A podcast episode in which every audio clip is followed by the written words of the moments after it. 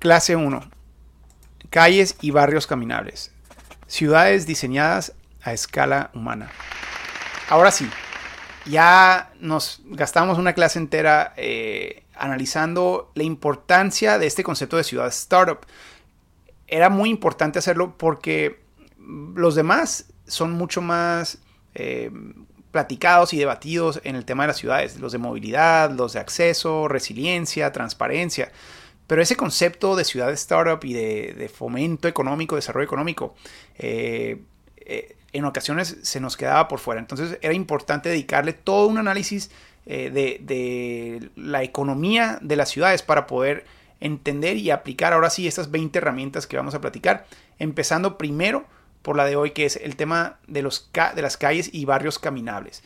Eh, y analizar esto a lo que nos referimos con escala humana. Si ya bien platicábamos que existen entonces tres elementos, grandes elementos que determinan la economía y lo amigable de una ciudad con los emprendedores, eh, que es la cantidad de emprendimientos que surgen de una ciudad, los costos de vida y el talento eh, que decide quedarse o venirse a nuestra ciudad.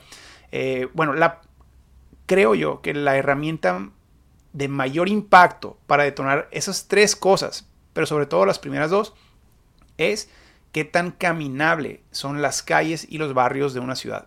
Eh, y eso, de nuevo, esto es algo que abruma a los economistas porque no, no hay ese análisis a nivel nacional.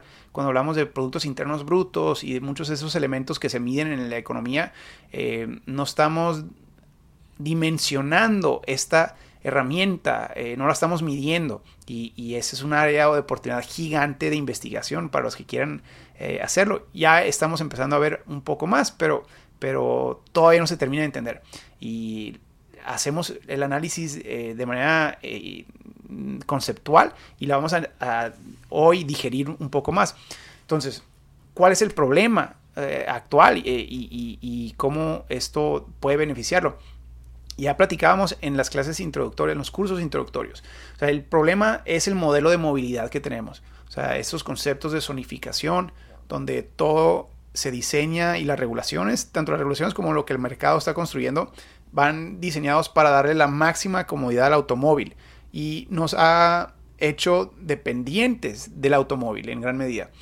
Y entonces, el tipo de negocios, el tipo de emprendimientos que se requieren para para mm, sobrevivir económicamente o financieramente en una ciudad, resulta o favorece o obliga a los eh, emprendedores a irse hacia este concepto de big box shopping. Big box de caja grande, ya lo hemos platicado un poco, pero es, esta idea de los, eh, de los grandes edificios con planchas de estacionamiento gigantes alrededor, donde asumimos que todos los clientes o todos los consumidores van a llegar en su vehículo propio. Entonces tenemos que tener gran cantidad de estacionamiento para ellos.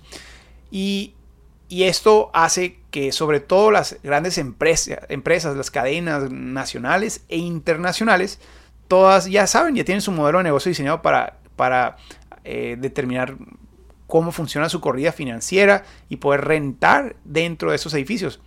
Y hay diferentes, obviamente, modelos. Este, el exagerado, es este de Big Box Shopping que platicamos, eh, donde están las cadenas internacionales. Pero a nivel local vemos estas, eh, digamos, modelos similares, eh, pero un poco más chicos, donde todavía tenemos estacionamiento visible, este, que es lo primero que ve el, ciudadano cuando pasa por ahí.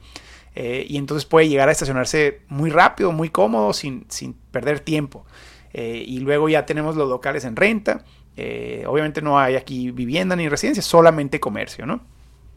Bueno, ese es el modelo que tenemos para poder tener un lugar donde comenzar un negocio. Eh, y ese modelo, lo que no vamos a hablar hoy del temas de movilidad y todo ello. Estamos hablando del tema financiero y económico. Pues ese modelo resulta ser muy desfavorable para poder impulsar el emprendimiento en una ciudad, porque es muy costoso, es muy costoso y hace muy difícil competir y sobrevivir y tener éxito en un negocio en ese tipo de modelo.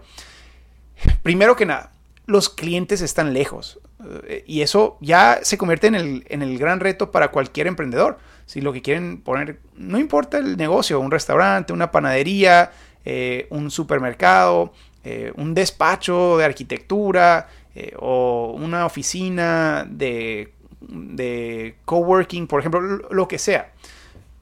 No nomás es conseguir el fondo suficiente para adecuar su establecimiento, que eso tiene un costo importante, nos pongamos donde nos pongamos. Pero aparte la renta en ese lugar es cara, porque son muy pocos realmente esos lugares formales que existen. Y entonces la renta es cara, tienen que cubrir ustedes, el, que renta en ese lugar y obviamente el que construye, tienen que cubrir la renta de la gran cantidad de estacionamientos que se dejaron ahí por si acaso se llega a llenar la, plaza. Es posible que no se llene eh, el estacionamiento, y, pero ni modo, como ya es parte del costo financiero del desarrollador, el que renta tiene que cubrirlo, si no, no le sale la ecuación a uno o al otro. Pero, en, en fin, a lo que estamos diciendo es que es, es el cliente de este negocio, de este emprendedor, no está, no está cercano, no está cerca, o sea, está, está probablemente lejos. Eh, en algunas ocasiones están en la otra punta de la ciudad. En otras hay manera de llegar manejando en 5, 10, 15 minutos, que, que, es el estándar en muchos lugares. Pero, pero aún así, entonces, lo primero que tenemos que hacer es convencer a alguien que se suba a su vehículo desde su casa que maneje una distancia considerable, no más a realizar la actividad que nosotros estamos ofreciendo, eh, sea lo que sea que vendamos. Eso es un reto de mercadotecnia como no se imaginan. Entonces, aquí ya no nomás tenemos un gasto alto de renta en ese modelo eh, de emprendimiento, sino que aparte tenemos que gastar muchísimo en publicidad, o sea, para, para que nuestro cliente se acuerde que existimos, pues gastamos en espectaculares, en radio, en periódico, eh, nuestro logo, por todos lados queremos estar en la mente de nuestro cliente siempre, ¿no? Y ahora, pues obviamente en redes sociales eh, y metemos campañas publicitarias de todo tipo, pero estamos compitiendo contra presupuestos multibillonarios internacionales que tienen la misma tarea y, ellos pues tienen el presupuesto. Entonces imagínense cuando hablamos de comenzar un negocio y crecer ese negocio, el tener que a todos, hasta el pequeño emprendedor, ponerlo a competir en presupuesto con esos presupuestos de mercadotecnia de corporaciones. Es, imposible, es, realmente muy difícil. Y entonces hace ya, pone en desventaja ya a los que van empezando. Eh, este modelo ya nos pone con menos clientes cautivos y con mayores costos de renta y de promoción eh, que, son de las dos claves. Eh, para los que han estudiado mercadotecnia, recuerden que hay eh, las cuatro P's, ¿no? El precio, el producto, la plaza y la promoción. Bueno, aquí la plaza y la promoción, que son a lo que nos estamos refiriendo, ya les agregamos costos extras para poder sobrevivir en una industria.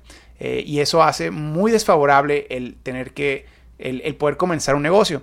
Entonces, estas ciudades donde todos tienen que manejar, se se dan cuenta que eh, resultan en menor emprendimiento, sobre todo emprendimiento e inversión local. Eh, y pues aún peor, el poder crecer de manera exitosa y sobrevivir con esos negocios. Este, la alternativa. ¿A qué nos referimos entonces con este concepto de calles y barrios caminables? Bueno, aquí cuando hablamos de, de poder tener algunas calles y algunos barrios de la ciudad que sean mucho más amigables para caminar, y que detonen esa, ese movimiento peatonal en las calles, ocurren varias cosas muy interesantes, pero la primera de todas es que entonces ahora tienes una gran cantidad de clientes cautivos caminando por enfrente de tu establecimiento sin tener que gastar para llevarlos hasta tu establecimiento. Eh, y entonces esa persona caminando, ya sea que se está desplazando de un lugar a otro o que estaba caminando para divertirse o para perder tiempo un rato, eh, ya te ve y se acuerda que requiere o que le hacía falta o que eh, tiene que llevar a su casa esto o lo otro. Entonces ya entra a tu negocio y si es un recorrido que hace todos los días, pues ya sabe que no necesita ir al súper una vez al mes y comprar en el Costco todo lo que necesita para su casa, sino que puede cada día ir comprando lo que necesita y se convierte también en una actividad social y recreativa para muchos de ellos. Eh, eso es muy común en esos pueblos y ciudades eh, viejas donde todavía hoy se ven esos tejidos sociales. Jane Jacobs hablaba mucho de eso, de la tiendita de esquina y el gran poder social que eso representaba. Pero hablando del tema económico, pues es una gran ventaja competitiva el tener clientes cautivos y que no tengan que subirse a su vehículo para manejar hasta la otra punta de la ciudad, no más para ir a tu, tienda. Eh, esto ya les da mucho más potencial de venta. La plaza, o sea, la P de, de plaza en, en mercadotecnia eh, se, resuelve de una manera mucho más sencilla. Eh, pero aparte, el costo de comenzar un negocio aquí, de rentar un local, es muchísimo menor. Eh, porque, porque el primer costo que estamos eliminando es el de los estacionamientos. O sea, ya no necesitamos tantos, podemos tener algunos todavía, pero ya no necesitamos tantos porque nuestros clientes no todos van a llegar manejando. Entonces podemos ahora apostarle, incluso por completo en algunos lugares, a un tipo de negocio que no quiere que llegue nadie en vehículo propio, porque eso puede representar un costo adicional. Eh, pero bueno, en teoría hoy con nuestros modelos de desarrollo, eh, tener un híbrido es muy favorable, el poder tener una gran cantidad de personas eh, a las que atendemos y vendemos sin necesidad de estacionarse sus vehículos afuera de nuestro establecimiento y a otros cuantos que a lo mejor sí lo requieren. Eso ya nos ahorró un costo importantísimo y hace eh, en un negocio vendiendo lo mismo, pues la ganancia es muchísimo mayor en aquel que se ahorra esos dos elementos de promoción y de estacionamiento. Eh, y aquí no estamos ni siquiera hablando del, tejido social realmente y del gran beneficio que eso representa para, para un barrio y para una ciudad, este tipo de modelos. Pero otra cosa que a mí me encanta de este modelo es que esto ya no les funciona a las cadenas nacionales e internacionales. O sea, sin pelearnos. Yo, sé que ha habido debates de, de, prohibir la entrada de Starbucks o de McDonald's porque pues nuestro café local y lo que sea ya no necesitamos. E, es, ese debate queda saliendo. De hecho, puede ser eh, negativo para, para eh, atraer emprendimiento e inversión que ayude a elevar eh, sueldos locales. Pero, pero no es necesario, porque muchas de esas cadenas nacionales o internacionales que en ocasiones parecen monopolizar industrias en nuestra ciudad, resulta que se beneficiaban ya por sí con el modelo regulatorio que teníamos que obligaba a todos a tener que manejar. O sea, ese modelo de zonificación, de estacionamientos masivos. Ellos ya tenían su modelo de negocio de one size fits all, o sea, así como estándar de copy-paste para llevar de un país a otro, de una ciudad a otra. Eh, y entonces para ellos era muy fácil simplemente mandar dinero y seguir expandiéndose. Pero cuando tenemos un barrio caminable, ya esto no funciona, ya requiere de creatividad local, ya requiere de ir a ver el edificio y detonar la, la imaginación entre amigos, entre vecinos, platicar para ver qué hace falta eh, y luego eh, diseñar algo adecuado para esa esquinita o ese pedacito, incluso algunos pedazos que son tan chiquitos que nos obliga a tener una creatividad eh, extra para ver cómo vamos a acomodar todo nuestro producto en una bodega alternativa que solamente un emprendedor local que va empezando o que está apenas queriendo crecer está dispuesto a hacer. Una cadena nacional o internacional no, no le interesa eso, no, no le funciona. Eh, movilizar a toda su cadena de arquitectos y de ingenieros y de abogados para resolver algo tan chiquito, con una venta que no le va a significar mucho en un tamaño de edificio de un barrio caminable, eh, ya no es tan atractivo. Eh, no, que los quiera ahuyentar, simplemente a esas grandes inversiones que nos sirven mucho. Pero lo que estoy diciendo es que esto se convierte en una gran ventaja competitiva para los que van empezando, para los pequeños y los medianos negocios. Y eso va a ser una de las características eh, más positivas para asegurar que el dinero se quede en la ciudad y que se, eh, que se circule varias veces antes de ir a también generar digamos, derrama al resto de un país o a otros países, ¿no? Eh, entonces, de nuevo, eso nos da esa gran ventaja cuando tenemos una calle o un barrio caminable donde tenemos mucha vida peatonal.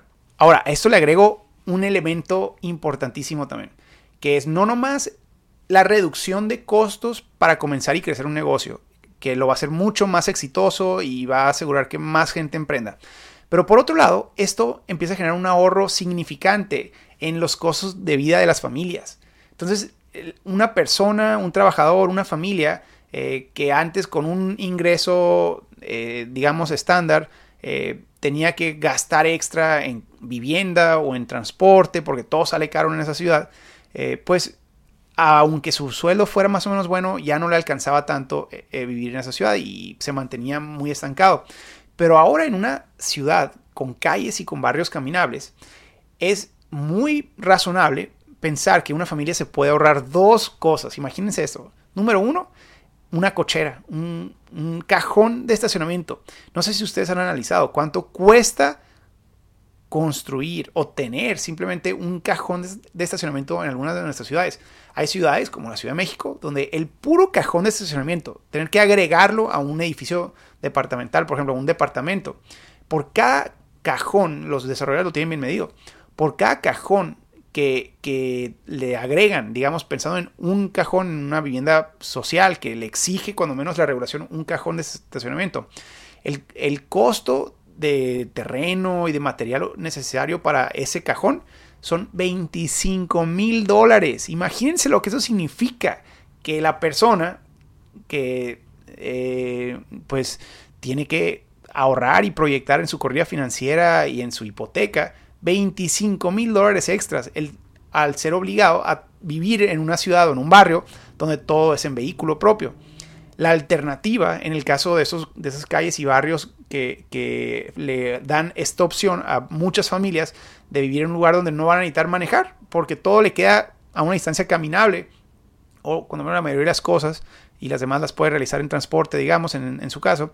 Eh, bueno, si entonces esa es la situación, significa que pueden comprar una casa un poquito más grande o la misma casa, pero sin cajón de estacionamiento y ahorrarse 25 mil dólares. En, en, algunas ciudades, otras pueden ser 10 mil, otras pueden ser 5 mil, pero en casi todas ese es un costo significante. Entonces les invito a que analicen cuánto cuesta eso. Pero olvídense del cajón de estacionamiento. Se ahorran el vehículo, el automóvil. El, el ahorro no nomás de comprarlo, sino de lo que cuesta ese tipo de transporte, de desplazamiento, eh, y, hay maneras de medirlo, pero sin contar el costo, ya si se compraron un, vehículo de 100 mil dólares o uno de mil dólares, eh, digamos que eso ya, ya, lo tenían, pero el costo de tener que desplazarse todos los días, una, dos o tres veces al día en vehículo propio, a la escuela, al trabajo, hasta el gimnasio y al supermercado, eh, el tener que desplazarse en vehículo propio puede tener un costo de entre 3 mil hasta 8 mil dólares al año, entre seguro, entre gasolina, mantenimiento, multas, todo eso que se va acumulando. Entonces, imagínense lo que significa para una familia, en el caso más, eh, digamos, em, de menor costo, poder ahorrarse 5 o 10 mil dólares del cajón, de la compra del cajón de estacionamiento, la compra de un vehículo o de varios vehículos para familias que son un poco más grandes y el uso diario de ese vehículo. Significa que ahora lo que antes se, lo, tiraban, lo tiraban, y este, es más, lo contaminábamos, ¿no? Ahora lo pueden tener como un ahorro o como un presupuesto discrecional para gastarse en recreación, si quisieran, en vacaciones, en consumo local, en restaurantes, en entretenimiento, en regalos, en cosas que detonan la economía local y no a las industrias automovilísticas que están en Asia, en Estados Unidos, en Europa. Eh, entonces el dinero que se nos está yendo directamente ahora se queda a gastarse y circular porque ahora nos sirve ya como un extra local. Entonces el beneficio económico de poder tener estas ciudades donde podamos ahorrarnos el vehículo es un gran apoyo eh, para las finanzas de las familias locales y para la economía local. Pero ¿por dónde comenzar? Entonces, eh, obviamente las tenemos en el manual. Son, hay, hay, varios elementos básicos para poder detonar esto. O sea, ¿cómo le hacemos? Está muy bonito, pero ¿por dónde empezamos? Bueno, eh, en general, y esto lo vamos a ver mucho en el capítulo de movilidad, entonces hoy nomás quiero hablar de unas cuantas cosas estratégicas que pueden detonar esta transformación económica hacia de, calles y barrios caminables. Entonces, sí, la conectividad, las calles completas, la densificación, regulaciones de estacionamiento, calidad de transporte, todo esto va a ser clave. Pero hoy pensemos en cinco. Número uno, la conectividad. Y eso lo voy a mencionar nomás porque vamos a abordarla mucho en otros capítulos. Dos, y esta es para mí mi favorita y la más importante, sobre todo en este capítulo, es aceras, banquetas. El poder tener banquetas del tamaño adecuado, la calidad adecuada, la seguridad, cómodas, o sea, no, no, no nomás tenerlas, sino que realmente sean cómodas y bellas, o sea, porque no nomás son para transporte, no nomás es para llegar rápido de un lugar a otro, sino que es para disfrutarse. Si no tenemos banquetas que disfrutemos caminar, entonces va a ser muy difícil detonar realmente una calle o un barrio caminable. Número dos, usos mixtos. ¿Por qué usos mixtos? Porque si no tenemos ningún destino cerca a cual caminar, entonces no vamos a caminar, aunque tengamos banquetas. Entonces necesitamos tener algún que otro sitio al que tengamos la excusa de ir caminando. Y eso se logra pues, con los usos mixtos, permitiéndolos o fomentándolos para tener varios tipos de servicios y de actividades a una distancia muy razonable de nuestros, de nuestros hogares. Número 3. Eh, alineamiento. Y ese es uno bien importante que con frecuencia dejamos por fuera. Alineamiento. ¿Qué significa? Bueno, eh, en este caso lo vamos a ver como el poder acercar los edificios hacia la banqueta. O sea, a diferencia de lo que habíamos platicado del Big Box Shopping, donde el, estacionamiento queda primero y hasta el fondo están eh, las, los edificios comerciales. Bueno, aquí es al revés, tener el edificio lo más cerca posible a la banqueta para que cuando voy caminando voy viendo todo lo que venden en ese, en ese establecimiento comercial. Entonces se me detona el antojo o me recuerda que tengo que comprar esto o lo otro porque lo estoy viendo en la ventana. Eh, window shopping le dicen en Estados Unidos. Eh, también ahora estamos platicando de temas de plantas activas. Pero todo eso solamente funciona si tenemos varios edificios de diferentes dueños alineados, todos a una distancia razonable de la banqueta. Y eso implica, entonces, el número cuatro es reubicar estacionamientos. Reubicarlos ya sea a callejones traseros, a estacionamientos escondidos o en muchos lugares a la misma calle. Porque entonces ahora el estacionamiento se convierte en una herramienta de seguridad peatonal, donde si algún conductor pierde control, choca contra los vehículos estacionados sobre la calle que sirven de barrera para las familias que van caminando, los niños que van caminando. Entonces, la percepción y la realidad es que entonces es mucho más cómodo eh, caminar en esos lugares. Pero lo que no debemos de tener es estacionamientos en, entre el comercio, el edificio y la banqueta. Eso hace muy poco atractivo eh, caminar, aunque tengamos banquetas y aunque tengamos usos mixtos. Entonces, estos son algunos elementos clave para, para abordar este concepto de detonar calles y barrios caminables.